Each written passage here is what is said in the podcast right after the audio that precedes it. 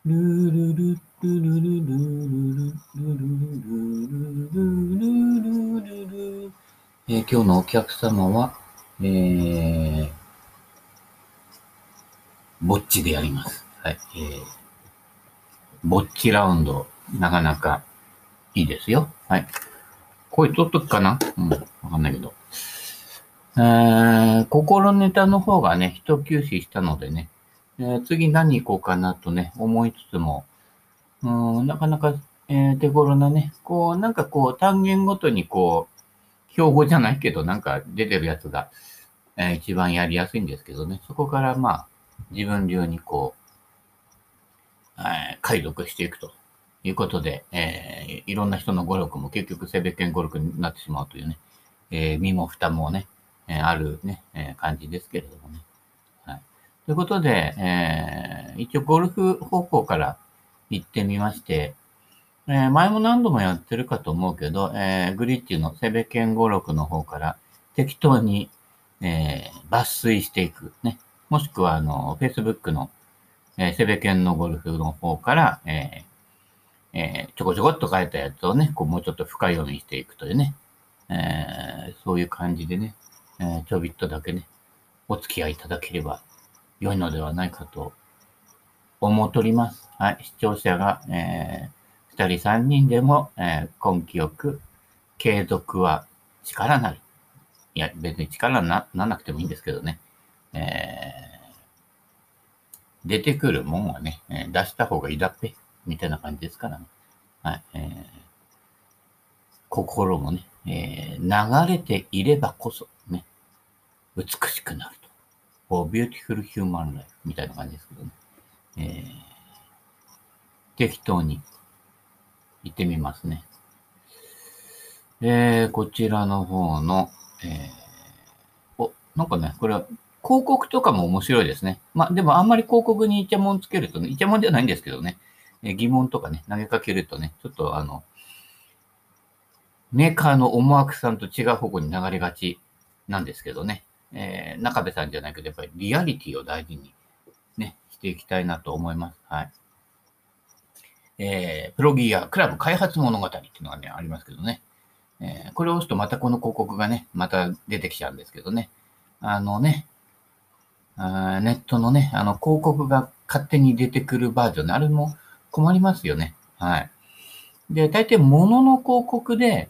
えー必要に迫られて、えー買うものなんかは、えーしばらく、ね、2、3日考慮したら、買っちゃったりね、しちゃってるんでね、その後また出てくとね、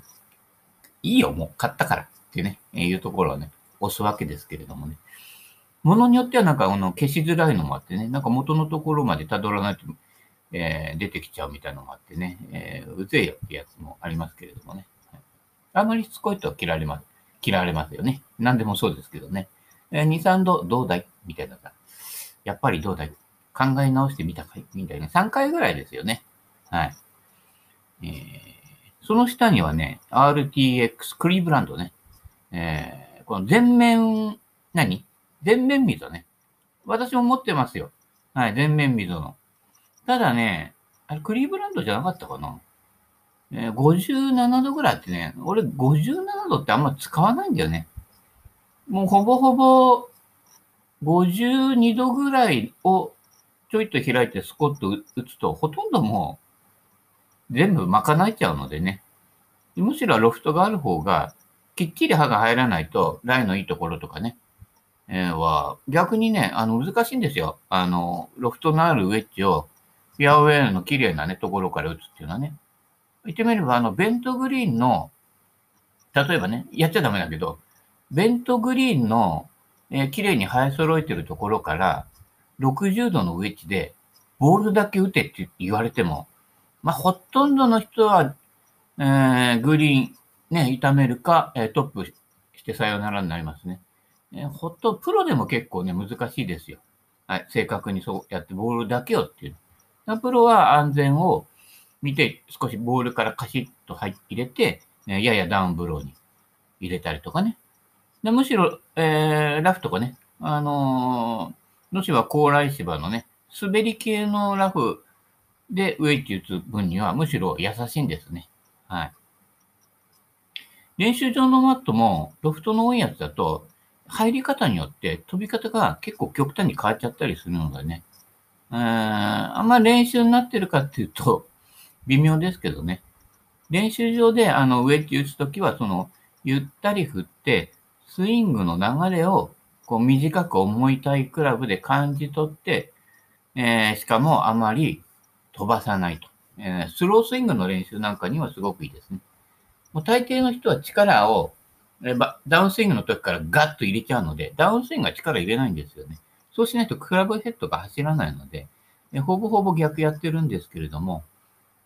だから結構あの、私なんかからするとドライバーとかね、アイアンなんかも結構重たいの使ってる人多いですよね。私が見るところによると、その体格、筋力から、えー、ヘッドスピードからすると、流れのいいスイングしたら、MOI が重たすぎる人が85.2%ぐらいいると思います。えー、もう少しこう、楽に軽く触れるね、アンダースペックのクラブで、ただアンダースペックになると、日本のクラブってシャフトまで軽く柔らかくしちゃうのね。そうじゃなくて、ヘッド重量をやや落として、えー、シャフト重量を変えない。私のハヤブサアイアンなんかもそうだけど、えー、90、950か、95、95? ダイナミックゴールドの95だから、そこそこね、えー、の、まあ、重さなんですけれども、えー、S シャフトでね、はい。で、ヘッド方向を軽くしてる。これがね、意外と振りやすいと。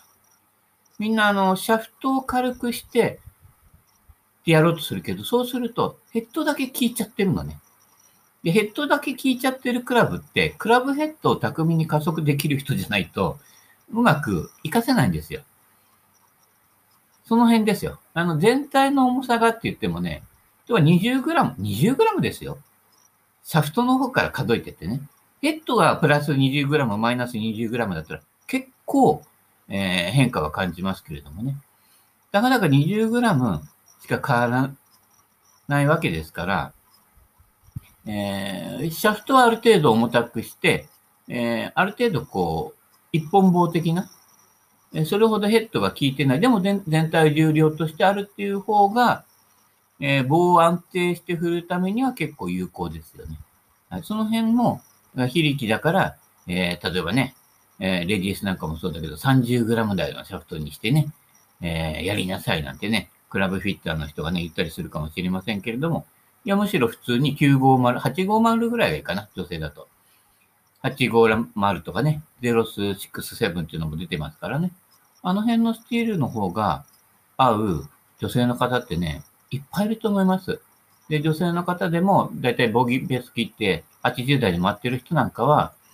ゼロス7のスチールで、えー、ある程度重量あったシャフト使った方がね、いいと思います。えっ、ー、とね、ウッドでもすら多分ね、使いやすいと思います。ただその分、長さを短くするね。えー、2分の1日ずつ短くしていくとかね。そうすると、フェアウェイウッドとかがすごい楽ですね。はい。10ヤード、20ヤードね、距離が変わってもね、え、いくらも、あの、スコアに直結しません。えー、どっかに書いてありましたけどね、女の人が言ってましたけどね、飛距離は、飛距離はね、えー、変えるけど、スコアは変えないのよね、みたいなね、書いてありましたけどね。その通りみたいな、ね、えー、厳しいみたいな感じですけどね、えー、そういうことになっておりますので、はい。あまりシャフトだけ軽くしても意味がないということです。はい。それよりヘッドが触れるヘッドにして、えー、やややや軽ね。まあ、おすすめは軽型なんですけれども、えー、軽型って言うとまたね、えー、4X とかね、オーストラリアの方のビールにありますけどね、えー、極端に走りがちですよね。普通の R とか S シャフトでも、ちょっとヘッド重量を減らすと、えー、硬く感じるのでね。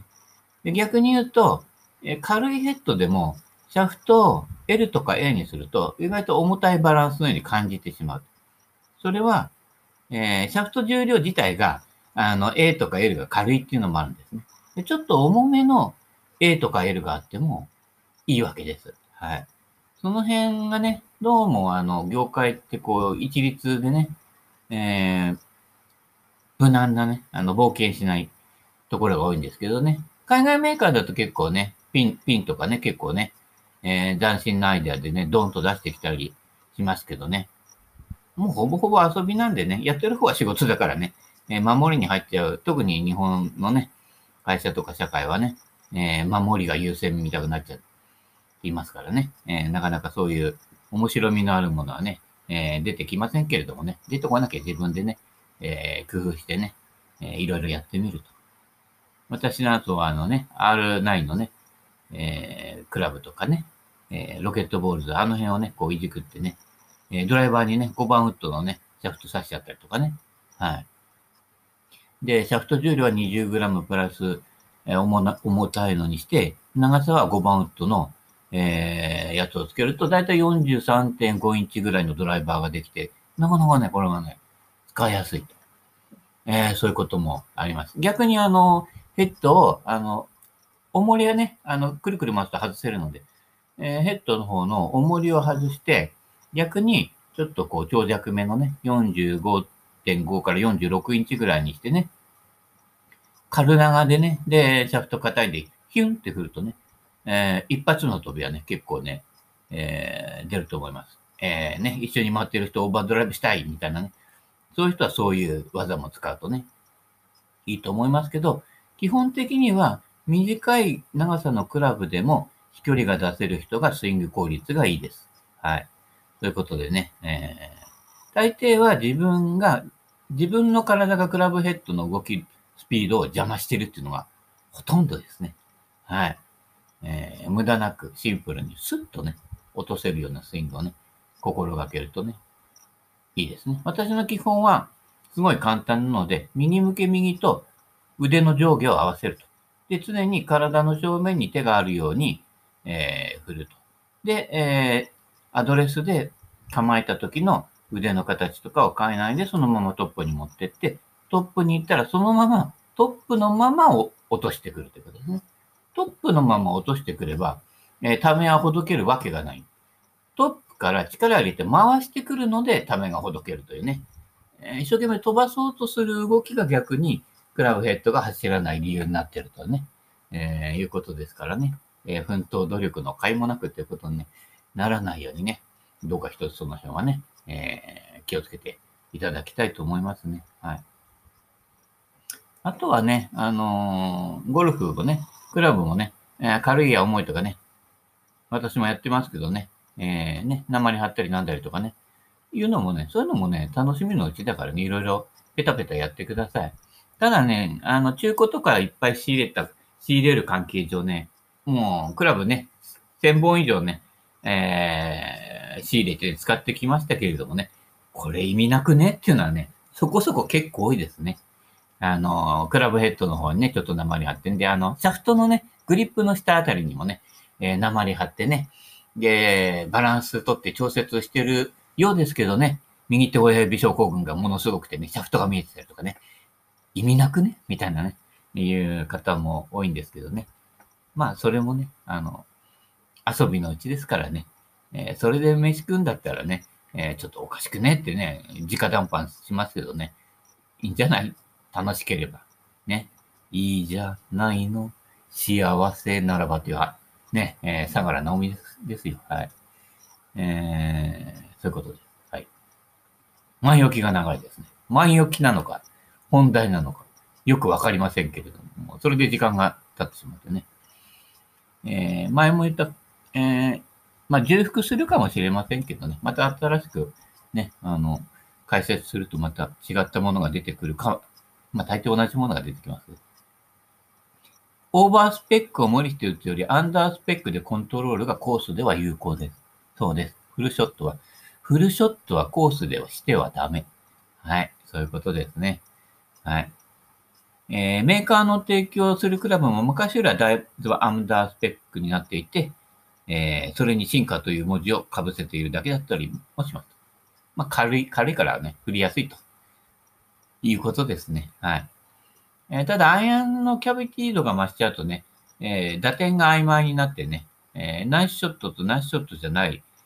ののね、打感の差があまりよくわからないってね。ジャック・ニクラスも言ってましたけど、ミスがミスとして感じられない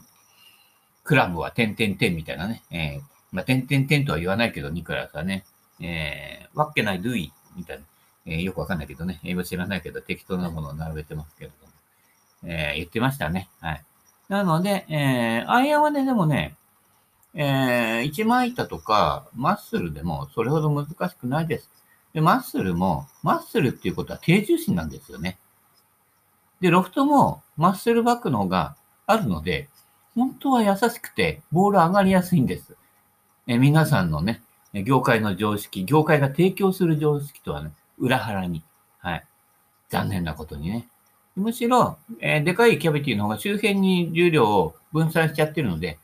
無理くりね、ソールにタングステンとか入れたりとかね、えー、工夫しないと、実はあのまま周辺重量にして、ヘッドを大きくすると、実は打ちづらいんですね。なぜかというと、重心が上がっちゃうからですね。で、極力、あの、ホーゼル短くしたりとかね、えー、ね、今言ったようにね、単語して埋めたりしますけどね。そうするとなんかこう、ごてごて、なんかこう、ガンダムメカ見たくなってね、あの、掃除しにくくなるわけですよ。ポケットキャビティみたいなね。この奥の方にね、ホコリとかね、ね、あの、砂がね、こう、入っちゃったりしてね。えー、一枚板だとね、つるんってしてるからね、えー、つるんと吹けばね、えー、それでね、いいんですよ。もう、どうせ頭もつるんとしてるんですからね。はい。簡単です。はい。で、ミスは、えー、何使ってもミスになります。で、アマチュアが90、100、えー、それ以上になる場合の、えー、ミスって、やっぱりあの、シャンクとかね、えー、ダフリートップとか、要は、もうキャビティだろうが、なんだろうが、関係なく出るミスで大叩きすることがほとんどですね。はい。あとはいつもフルショットで、マックスの距離を飛ばそうとしているわけですから、で体の動きが、なかなかね、理にかなってないのに、フルに振ったら、リスクは大きいんですよね。えー、ということでね、えー、スコンスコンとね、えー、置いていくだけ。この間ね、2本だけでもあって、え、ボギーペースぐらいだったんですけれども、1段にはそんな無理しなくていいと。で、3打目で、えー、グリーンを捉えると。で、あとはパターが入るかどうか。っていうことでしたら、特に、えー、クラブのスペックがどうのこうのっていうのはあまり関係ないと。えー、日本でもそれぐらいでね、えー、回れますし、100切り選手権をやってる人は、だいたい3本から5本のクラブあると、だいたい同じスコアでは上がってこれますね。むしろドライ、飛ぶ人はドライバー持たない方がね、あの、スコア良かったりもしますしね。あの、で、不思議なことにドライバーちょろっとホールって意外とボギーぐらいで分かれるわけです。無理しないからね。あー、メスっちゃったみたいなね。で、しょうがね、あそこら辺に置いといて3打目勝負だ。いつもそれをやればいいんです。パーオンしないんです。プロでも60%、良くても70%。そしたらアマチュアなんかは9ホールに1ホールパーオンがボギーベースぐらいで回ってる人でも9ホールに1ホールぐらい、ね、ショートホール1個でパーオンしたなんて言ってるぐらいでもボギーベースぐらいで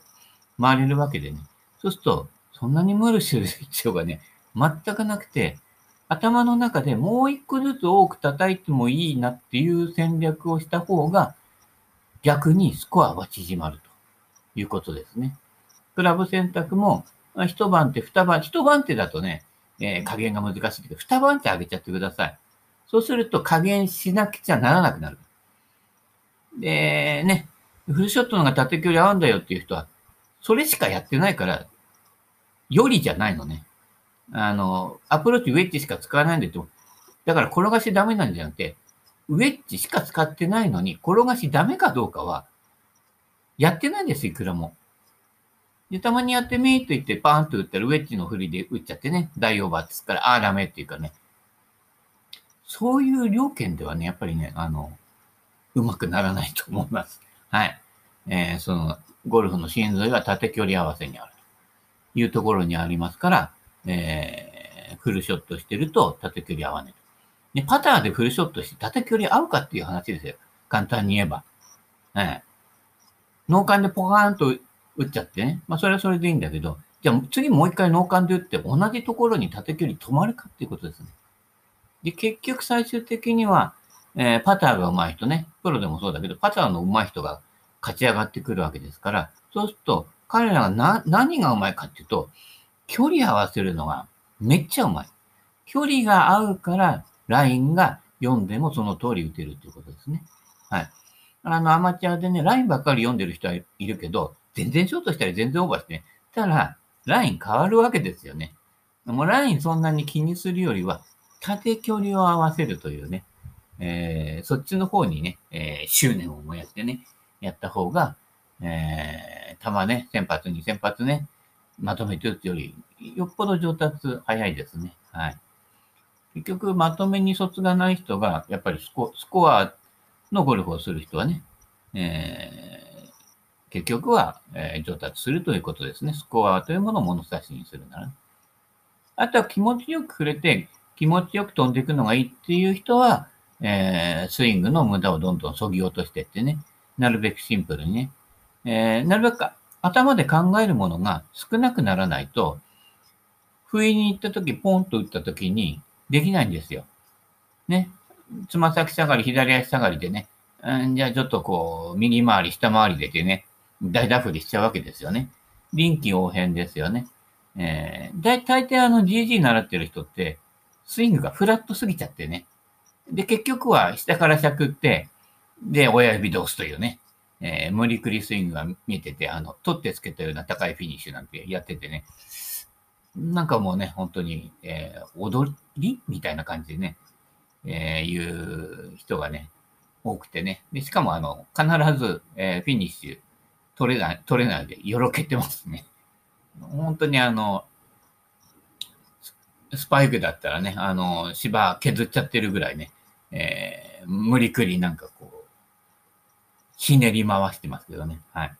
えー、セベケンゴルフでは捻転は力を生まないとね、えー、上下にそのまま何もしないで下ろしてくるだけでヘッドは走るという、とてもシンプルなものですので、ね、はい。えー、余計なこと考えないで、大体同じ軌道を通るようにすればいいというだけですね。大体でいいんです。そんな精密にね、えー、プロみたいにね、下から二つ目、三つ目の、えー、ラインで打つみたいなね、土台無理な話なんですからね。えー、むしろゴルフクラブじゃなくてね、あの、ちょっと重い、野球のマスコットバットなんかをね、ゆったり振る方が逆に流れがわかりますので、で、フェースの面がない方が親指症候群にもなりにくいので、それでバットでゆったり振ると。え、そういう風にした方が流れが良くなる。つまり、練習場でも方向性ばっかり気にしてミスしたっていうのは方向性ばっかりなんですけど、あの、スイングすることに集中する。方向は度外視するっていう、えー、目標設定しないと。俺が打ったところが狙ってたんだよぐらいの顔してね。一定のテンポ、一定のリズムでゆったり振るっていうことをやれば、ほとんどのゴルフ理論は必要ないです。はい。自然とその人に合った振りになってて、で、まあ、野球のバット振るようにフェース面気にしないでやると、ゆったり軽く振れるんです。振るだけならね。で、その感じを大切に、そのまま振ればいいんですね。フェース面が出てくると、やたら細工したがる。フェース面が出てきても、フェース面の向きは度外視して、振りの方を優先すると、クラブヘッドはどっちの方に動きたがってるかなっていうことが分かってきます。そこを無視して、ね、パワーハラスメントスイングするから、クラブヘッドの行きたい方向と、自分が振ろうとしてる方向と、ボールの行き先とか、全部三味ごちゃごちゃになるわけですね。三味一体の逆ですね。すべてがバラバラになってて、よく奇跡的にまっすぐ行ってるなって、逆にね、あの、プロ以上のテクニックみたいなね、いう、アメイジングみたいな感じですよ。はい。えー、で、プロとか上級者の人が、あ、こういう風にこのホール狙ってるな、ここからこういう風に、ちょっとスライスで攻めようとしてるなとかね、あ、低い球打とうとしてるなとか、抑えていこうとしてるなって、そういうのが見えて、実際にそういうボールが、その人が打ったら、それが理にかなってるわけですね。あ、この人ちょっとこの木を越えるのに、えー、珍しく満振りでね、えー、高いドローで行こうかしてるなとかね。えー、それがこう、もしね、やる前に人のゴルフ見ててね、見えてきたら、えー、大したもんですよね。あの、その意思や意図が見えるようなこうやってこうなってるからこうなったんだっていうのが見えるようなね、えー、ゴルフね。すると、やっぱ人の様子を見ても学べるしね。で、それを今度自分のところで咀嚼してね、反芻してね、牛みたいにね。で、繰り返しやっていくっていう方がね。もう人の理論とか持ってきてね、あ、試した、これダメだ、次ダメだ、みたいなね。えー、クラブもこれダメだ、あれダメだ、みたいなね。え特化引っかやってると、ずっと堂々巡りになってしまいますのでね。えー、その辺はどの辺が理にかなってるかっていうのをね、えー、こう、感じ取れるようにしてって、ここからこう入ってきて、こう抜けるから、こうなるんだなって自分が一番仕事しなくていいパターンを見つけると、えー、ほとんど練習しなくても、それほど変わりないという風になってきますので、あとはアプローチパットの距離感を磨くということで、えー、それは普通のショットでも縦距離合わせをやってて、フルショットしない練習をしておくっていうことが、実はとても重要で、えー、力抜いて軽く打っても意外と飛んじゃうもんですね。えー、レイアップしたボールっていうのは結構ね、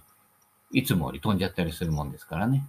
えー、その辺でコツを見出していくと、無理なくね、え流れのいいゴルフができるんじゃないかっていうところでね、